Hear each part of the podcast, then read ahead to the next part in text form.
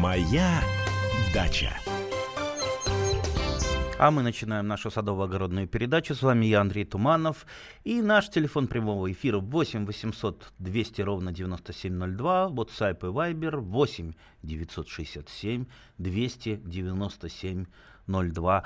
Звоните, пишите. И не только с вопросом, от чего у меня а, погибла яблонька, почернела. Почему-то у нас большинство вопросов таких.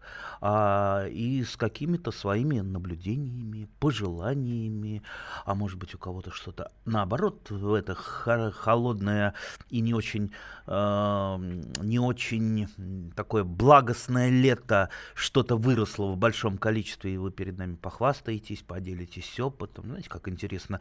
А я начну сразу же, у нас вопрос на WhatsApp, э, WhatsApp пришел, э, какие вы посоветуете новые сорта использовать, какие засолочные сорта огурцов вы рекомендуете для посадки в открытый грунт. Это вот нелегкий вопрос для меня, потому что я еще э, сам, честно говоря, окончательно не определился, э, что же мне посоветовать. Я каждый год пробую что-то новое, что-то, э, что еще не пробовал. Сейчас огромное количество сортов и гибридов огурцов. Приходишь в магазин э, в семенной, ну это, ну я не знаю, сотня, наверное, не меньше сотни разных сортов и гибридов. Во-первых, вот что бы я посоветовал, давайте вот не конкретно по сортам, потому что сортов очень много, и многие сорта и гибриды, они очень похожи э, друг на друга и по вкусу, и по своим засолочным характеристикам. Кстати, большинство современных гибридов э, и сортов огурца, они достаточно универсальны. Они пойдут и в салат, они пойдут и в засолку. То есть такого деления строгого, как было раньше, там 30-35 лет назад, что это вот строго засолочное, это строго э, салатное, и такого уже в принципе нет. Но э, я бы, например, посоветовал, вот, вот, чтобы, вот, вот прихожу я в магазин, что я выберу? Прежде всего, все сорта, особенно старые, несмотря на их заманчивые названия, память хорошую, ностальгию, э, Муромский, Нежинский, э, Алтайский ранний. Да, это неплохие сорта, неплохие, но им уже много лет. А как я часто люблю говорить, повторять все-таки надо идти в ногу со временем. Есть сорта лучше. Есть э, гибриды еще лучше, чем сорта. Э, вот я бы, на, я, я бы выбрал прежде всего гибриды. Некоторые пугаются слова гибридов, путают их там с чем-то, я не знаю, о, гибриды, что-то такое. Э, гибриды это вот очень просто расскажу для тех, кто не знает или забыл. Гибрид э, как выращивается? Просто подбирается э, некая родительская пара, как правило, номерная пара, и вот скрещивая эту именно не какую-то другую, а именно эту пару, получается гибрид, который, вот, вот данное сочетание, оно дает некий синергетический эффект, когда от папы и мамы э, берется все самое лучшее большая редкость, да, и среди огурцов, и среди людей. А, ну вот, вот гибрид. А, естественно, если гибрид этот пересевать, то есть брать семена у ваших гибридов, это получится гибрид второго поколения. Гибрид первого поколения, вот тот, о котором я говорил, это э, обозначается буковкой латинская F и циферка 1. F1, гибрид первого поколения.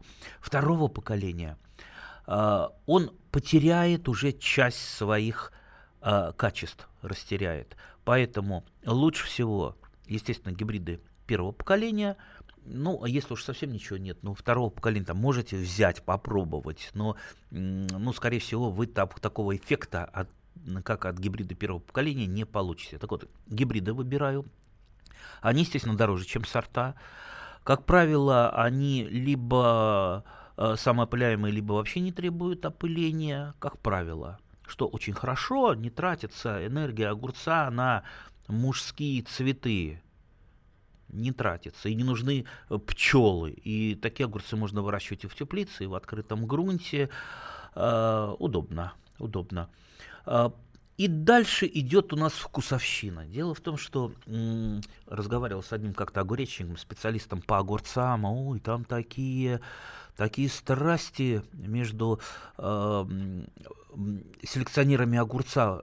У них столько своих терминов, у них столько своих интересных каких-то а, вещей, чем можно похвастаться. То есть э, в основном начинают хвастаться с рубашки, так называемой огурца. То есть вот как огурец выглядит, какова его поверхность, какие там штрихи, вот у меня такой, у меня там светлый, у меня темно-зеленый, э, там штриховатый, то есть целый, целый, целый мир рубашек огурца. Поэтому э, вот э, рубашка, она, как правило, ни на что не влияет, только на эстетическое восприятие, поэтому выбирайте, какая рубашка вам ближе к телу огуречная, какая больше нравится, там светленький, темненький, с полосочками, с полосочками. Дальше шиповатость с пупырышками он, с шипами, или нет, или гладенький.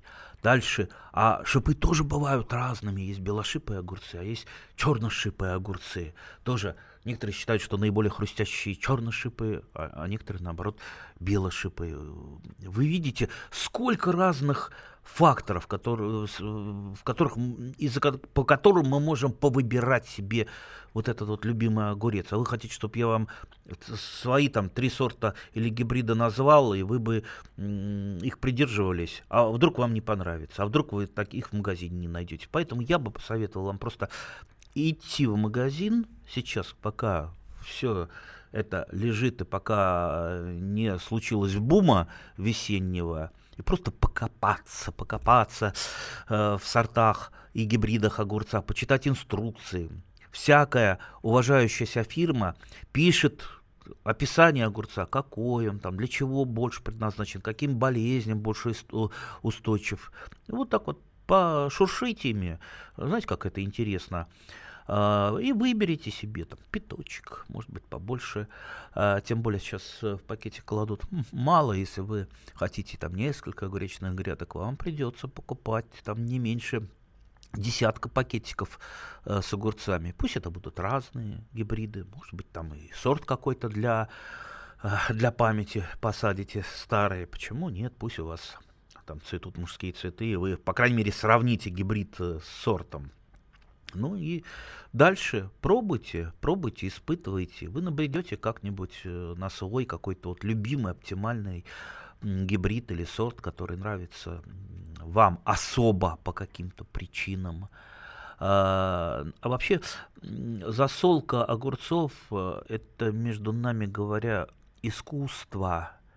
И как-то я даже пошутил э, в каком-то издании, что для того, чтобы засолить а хорошие огурцы, нужно придерживаться э, тезисов Феликса Эдмундовича Дзержинского, который говорил, что надо подходить к делу, э, ну, во-первых, с чистыми руками, ну, чистые руки для засолки, вы сами понимаете, почему именно чистые руки, с холодной головой, то есть э, все точно по рецептам делать, э, желательно там не отклоняться от, там, по, по соли, по не перекладывать или не докладывать там, каких-то э, ароматов в виде там, листов черной смородины, чеснока и так далее. Но все должно быть сбалансировано. Э, ну и, конечно, горячее сердце. Горячее сердце – это как раз тот шажок к искусству. То есть вот когда вы что-то делаете с особым восторгом – это у вас обязательно получается лучше всего. Поэтому, поэтому огурцы это э, для России больше, чем огурцы. И нигде не видел я страну э, в мире, чтобы а, э, огурцы так любили. А как-то везде огурцы соленые применяют. Там, в том же Макдональдсе, там же кладут э, в эти бургеры огурцы. Ну разве это огурцы? Разве можно сравнить это с нашими огурцами? Поэтому вот свои огурцы вкусные, ароматные, хрустящие. Это вот лучшая закуска, которую можно выставить на стол и ей потом гордиться. И сейчас через маленький-маленький рекламный перерывчик мы с вами продолжим. Пишите, звоните, будем отвечать на вопросы. Моя дача.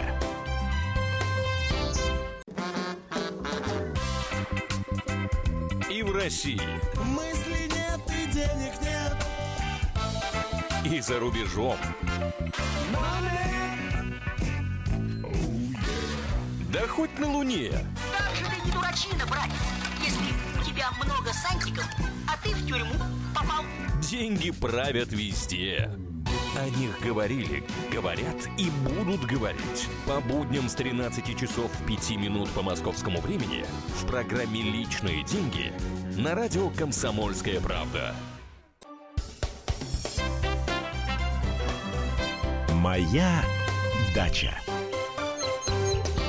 А мы продолжаем нашу передачу. По-прежнему с вами я, Андрей Туманов. Продолжаем отвечать на вопросы. Наш телефон прямого эфира 8 800 200 ровно 9702. WhatsApp и Viber 8 967 200 ровно 9702. И у нас есть телефонный звонок. Галина из города Москвы. Галина, здравствуйте. Добрый день, добрый день, добрый день, Андрей Владимирович. Значит, у меня сейчас такой вопрос. Вот я позавчера была на даче, ну, то есть на огороде там, и обрезала смородину, значит, ну, только ветки, вот. А вот, значит, ну, смотрю, соседи, они еще и листья ободраны, потому что у меня с листьями, а у него без листьев. Вот я говорю, надо листья еще обдирать будет. Алло. Слушайте, ну... Да. Ой, Зачем листья обдирать? Вот скажите, вот. Вот, вот я не знаю. Вот, вот мой прадед, прадед, мне передавала бабушка, прадеда я своего не знал, он был такой крестьянин-агроном, жалко рано умер, чуть за 40 лет, очень известный в Волколамском районе, в, в деревне Шаховская он, в Шаховском, вернее, районе он жил. А, так вот, его самая любимая была поговорка, если ты не знаешь, зачем что-то делать, лучше этого не делать. Вот вы не знаете, зачем это делать. Зачем вам это делать? Обдирать листья. Скажите, зачем? Все должно вообще-то идти естественным путем. То есть э, на растениях должен быть пройти естественный листопад. Ведь э, идет отток из листьев э, питательных веществ. И когда отток произошел, когда закончился цикл, растение сбросило листья, само сбросило. А вы тут вторгаетесь, начинаете сами обрывать, растение недоумевает, чё, что вот этот человек ко мне э, пристал, что он меня э, обрывать, зачем? Да, обрывать листья надо иногда, но это делается, когда вы, допустим, пересаживаете растение, либо сажаете саженец. Сейчас вообще никто листья не обрывает, саженцы продаются, допустим, осенью с листьями, что нарушает э, все мыслимые и немыслимые Э, инструкции, которые когда-то были при посадке саженцев и нарушает все написанное в учебниках для плодоводов, обязательно саженец, э, когда он выкопан, он с открытой корневой системой, он должен быть ошмыган берется перчатка, э, вернее, варюшка такая, и ошмыгиваются листья. Даже э, были в питомниках э, в свое время такие шмыгари, которые только делали, что ошмыгивали листья, когда шел вот вал саженцев, их там везли куда-то на продажу, они должны были без листьев, чтобы просто не испаряли влагу и не иссыхали. А в, прир... в саду, естественно, этого делать не надо. И, кстати, лист еще, о падении листа показывает, что э, дерево готово к зиме, что оно подготовилось, что оно завершило вот, вот этот сезон, завершило удачно, завершило этот сезон и готово зимовать. Э, если вдруг листья не опали, значит вы э, что-то сделали не так. А, и э, растение не закончило свой цикл, не закончившее растение свой цикл, естественно, плохо перезимует, у него пониженная будет зимостойкость. Почему это произошло?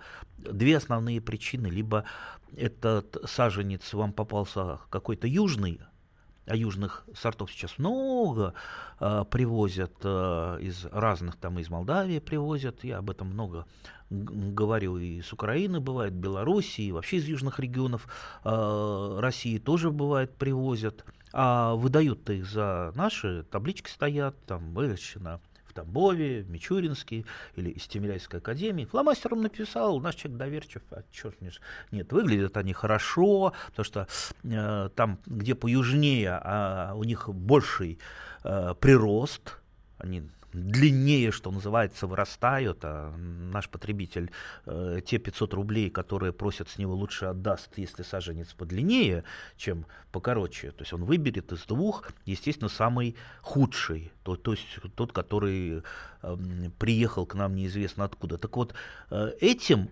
южным сортам им не хватает вот этого вот нашего э, лета, достаточно короткого, поэтому они не успевают закончить свой цикл, естественно, под, под, подмерзают э, при первых же при, даже при небольших морозах. На них вешаются все собаки в виде э, всяких э, трещин, которые могут быть морозобойными, солнечными ожогами и так далее. А там пошел черный рак, и вот есть люди, которые э, сажают свои сады, они у них загибаются через какое-то время от черного рака, они рассказывают про какие-то эпидемии, э, эпифитотии, вернее, черного э, рака. На самом деле они просто сажают э, не те сорта, поэтому Э, внимательно присматривайтесь за вашими растениями. Кстати, можно и ранированное э, ранированное деревце, ранированный сорт э, довести своим безобразным уходом до такого состояния, что оно хуже южного у вас будет себя чувствовать. Просто если вы его там во второй половине дня во все подкармливаете азотными удобрениями, естественно, оно прет и прет, прет и прет, растет и растет, и, и не хочет заканчивать свой цикл, думая, что у него там вечная весна, а потом бабах, э, о, зима, снег, холод, и оно замерзает. Поэтому правильная агротехника и правильные саженцы, и ничего обрывать, никакие листья не надо. Так, попробуем ответить на вопрос э, в Вайбере. Так, а как вы относитесь к пророщенной пшенице с научной точки зрения, употреблять в пищу? Знаете, я так с юмором отношусь э, к этим якобы лечебным э, новомодному питанию. Знаете, все-таки вот такие вот такие вот типы питания, они приходят, уходят, а люди как вот Э, не были идеально здоровыми от этого питания, так э, и, и не бывают. Там смени, сме, сменили там пшеницу на что-то другое, там начали какие-то злаки новые кушать, какие-то там ягоды годжи. Вы посмотрите, сколько панацей у нас каждые там несколько лет. То одна панацея, то другая приходит, то одно питание, то другое. Я, я не врач. Я не диетолог, я не могу вам сказать, что это однозначно хорошо, однозначно плохо. Если вам это помогает, но это, скорее всего, на голову помогает, там, чисто психологически. Ну, ешьте пшеницу. Э, я много читал э, про древнего человека, как он развивался, там, жил, обустраивал. Знаете, вот э, ни одного свидетельства не было, чтобы вот те сотни тысяч лет, э, пока древний человек умнел, сапиенс, э, мужал, он ел, допустим, пророщенную пшеницу, он ел обычную пшеницу, которая толок в каменных ступках, Э, и потом выпекал некое подобие хлеба. То есть вот, вот это исторически у него такое питание сложилось. А если бы вдруг получилось так, что пророщенная пшеница, она помогает от всего, э, знаете, вот он бы, древний человек, он бы как-нибудь набрел бы на это случайно, бац, ему, а, хорошо, все, болезни все вылечились, так он бы это запомнил, просто бы истории бы, отселекционировался бы этот способ, и мы сейчас бы ели бы все исключительно эту пророщенную пшеницу. Но этого же не получилось. В истории это осталось, извините, в, в, нашей повседневной еде, извините, просто хлеб.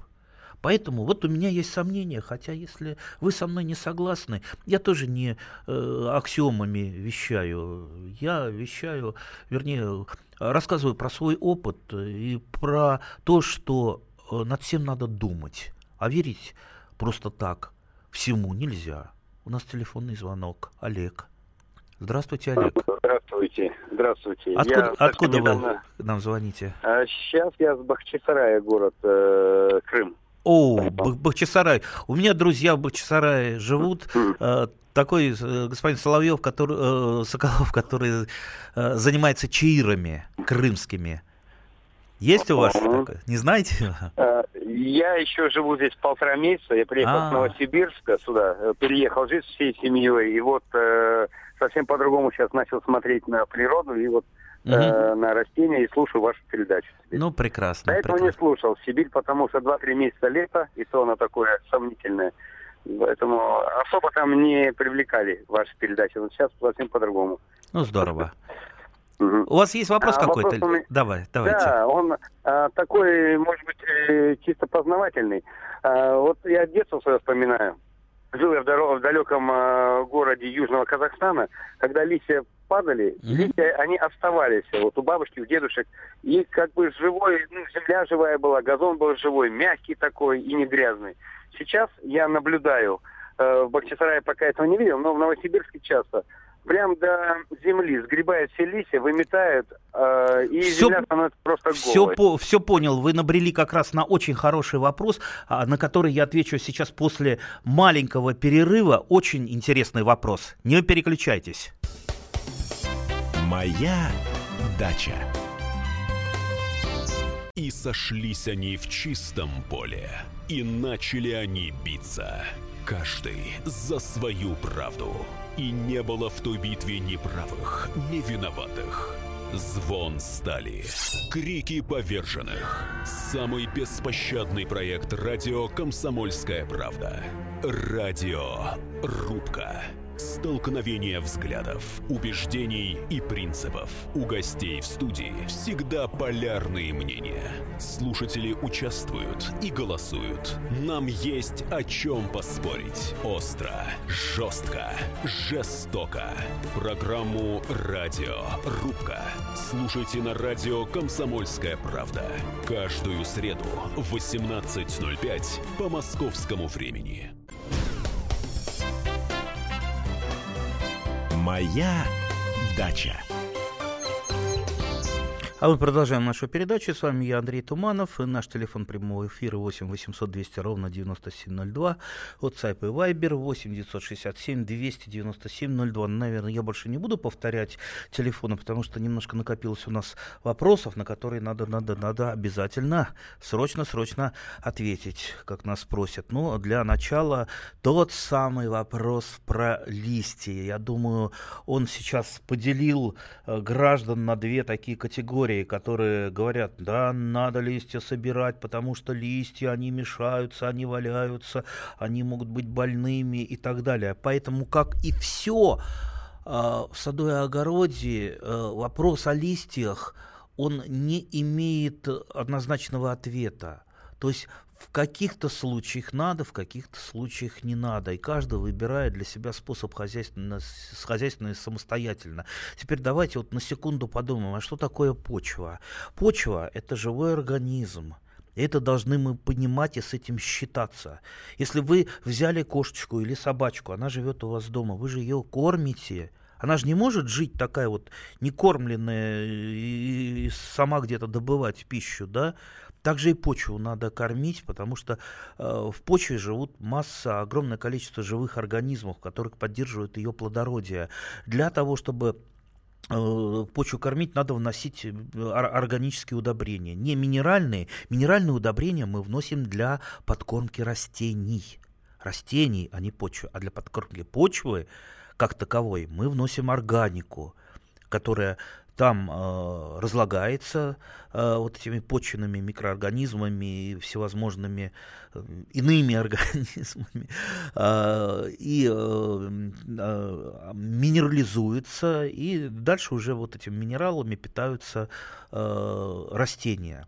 Так вот, листья, когда вот, представьте, упали листья, дальше вы понаблюдайте, а еще лучше почитайте жизнь Дарвина, который всю жизнь наблюдал э, за э, чер- червями, за обычными почвенными дождевыми червями, которые, которых подкармливал, они у него жили в горшочках, там, листьями, банановыми корочками и так далее. Наблюдал за их жизнью.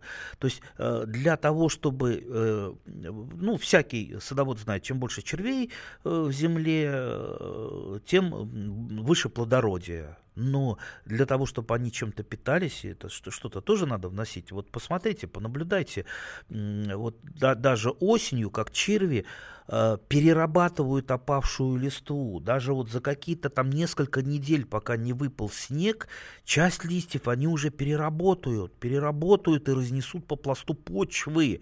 А что такое продукт переработки дождевых червей? Это вермикомпост, это лучшее удобрение э, всех времен и народов, ну, которое вот на вершине удобрения, которое оживит любую почву. И поэтому меня, например, просто вот жаба душит сгрести листья, куда-то их э, там кто-то жгет. А представьте, э, из скверов московских, это вообще на свалке в черных мешках, как трупы. Иногда смотришь на эти черные мешки, у меня аж там сердце заход, заходится. Увозят и выбрасывают на свалке. А что достается земле-то? А где та самая подкормка? Ну хорошо, если минеральных удобрений чуть-чуть кинут. Хорошо, а минеральные удобрения, как я сказал, это для растений, а для почвы-то что? Вот в результате почва деградирует. Поэтому либо надо вносить органику, если уж сгребаете листья, органику обязательно. А сколько у нас органики по статистике вносятся на поля не больше 5%. То есть у нас почвы-то умирают из-за недовнесения в органики, органики. И я, например, если какие-то листья сгребаю, ну, вот э, если у меня, э, убираю, вернее, если у меня попадаются э, какие-то растения, которые вот, вот чем-то заболели, там, мучнистая роса, и то я это не выбрасываю, не сжигаю, а законопачиваю поглубже в подкормочные ямы, где это там в глубине почвы сгниет, переработается, эти ямы я потом засыплю, это все равно там корни растений используют. Так что берегите органику. Вот чего-чего нам не хватает, так органики. Поэтому с листьями я вот э, категорически не люблю. Вот когда-то у меня там мам, мама была очень такая активная, она любила э, там из нескольких, э, из некоторых частей сада все выгребать подчистую. А я сейчас вообще ничего не трогаю, и к весне этой листвы-то практически не остается. Там на огороде то, что там перекопаешь, ну это, это перекопаешь, а под деревьями, это быстро-быстро, там уже там в мае этой листвы-то не остается, она вся перерабатывается вот этими э, почвенными обитателями. Так, ну, э, для меня это такая больная тема, я могу нам по поводу листьев много говорить, но у нас э, есть и другие вопросы. Давайте вернемся к ним. Для эксперимента посадил в зиму лук-севок. Немного. Имело смысл. С озимой морковкой хорошо получилось. Сергей, Урал. А озимая морковка, я так понял, это тоже, а, я вам подсказал, если вы ее упоминаете. Ну вот что вы имеете в виду озимую морковку? Оставлять ее на зиму? Я просто немножко морковки на грядке оставляю на зиму. А весной морковка, она холодостойкая, весной просто ее выкапываю, и она, ну вот свежая, абсолютно свежая морковка, э, вот как, что называется, только что с грядки, не такая, не блеклая, не э, убитая после хранения. А лук-севок, почему бы нет лук-севок, в принципе, особенно если его укрыть например, теми же опавшими листьями. Э, кстати, утеплять тоже можно опавшими листьями что-то.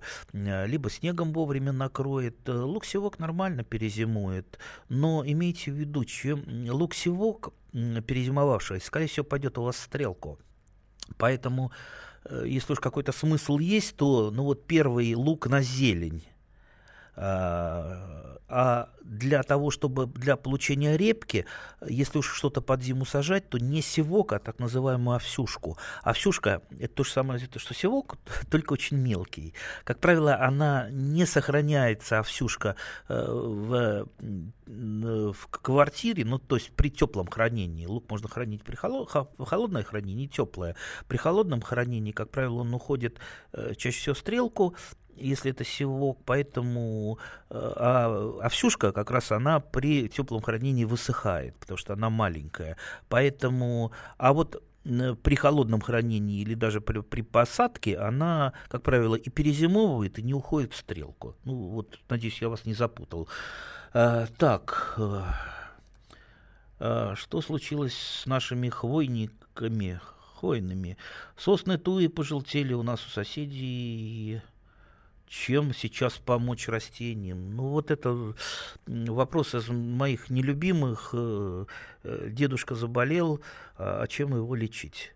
Мы же не видели ни дедушки, ни ваших войны, не видели ни ваш участок, э, что там. Может быть, у вас грунтовые воды поднялись, или, или что-то произошло, может быть, там, ну, тысяча причин, и вам придется их искать Э, самим и не ищите эти причины в интернете, потому что вам там насоветуют каких-нибудь стимуляторов, особенно продавцы стимуляторов. Пожелтели туи. О, это вам надо вот этим опрыскать, там вот, идите покупайте у нас, стоит э, столько-то, столько-то. Да. Поэтому нет, не ищите простого ответа, тем более вот так вот за глаза. Никогда никто из нормальных специалистов не скажет вам, а от чего это вдруг хвойные пожелтели. Так что ищите причины. Так, так, нас опять спрашивают с научной точки зрения по пророщенной пшенице. Ну, а, а мясо тоже сначала ели сырым. Но мясо-то ели сырым, когда человек, ну человек-то рано или поздно научился, уже древний человек. Сначала там он собирал на пожарищах, было много пожаров в лесах, на, на краях пожаров собирал вот эту вот дичь, которая бежала. Он понял, что это вкуснее и питательнее, и стал жарить. Ну, ну, и в то время он мог э, понять, что пророщенная пшеница полезнее, он бы закрепил бы это в своем питании, и уже древний человек бы ел бы пророщенную пшеницу. А с научной точки зрения, ну я же не ученый, что же у меня научная точка зрения? У меня своя точка зрения, она не антинаучная, но она такая вот полунаучная, потому что я стремлюсь э, все-таки следить за наукой и, и не повторять каких-нибудь глупостей, которыми там пестрит интернет и популярные издания, э, все-таки как-то вот быть, э, ну, если не совсем уж в науке, то поближе к ней.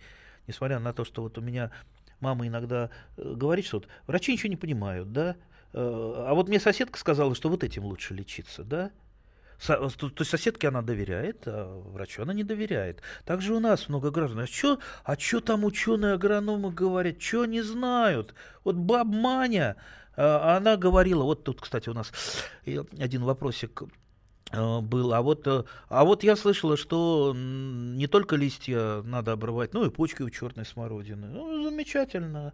Да, слышали, слышали, правда, ну, не обижайтесь, слышали звон, обрывать надо почки на черной смородине. Только в двух случаях. Если вы настоечку делаете, да, на почках черной смородины, есть такая настоечка, не буду говорить, на чем настаивают, сами догадаетесь.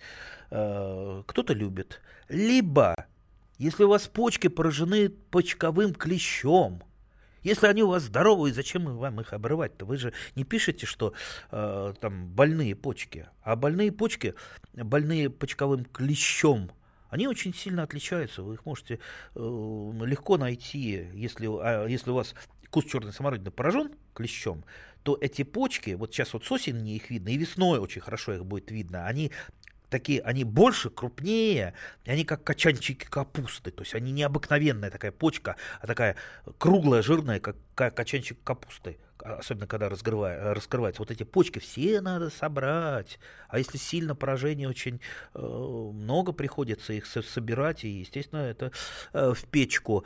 Э, потому что из этих почек уже не будет э, ягод, и э, чем дальше, тем больше куст будет заражаться. Так что собирайте, либо применяйте против э, почкового клеща такие препараты, э, название, называется группа препаратов акарициды, Акарициды – это препараты против именно клещей, не против чего-то другого, либо инсектоакарициды – это против клещей и других э, инсектов, то есть э, на, насекомых, э, либо либо ищите сорта, сейчас есть сорта с относительной устойчивостью к клещу, и не надо ни почек обрывать, ни листьев обрывать. Вообще, давайте не усложнять себе садовую жизнь.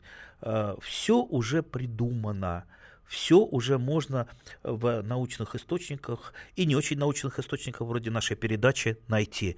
А мы прощаемся до следующей встречи. Моя дача.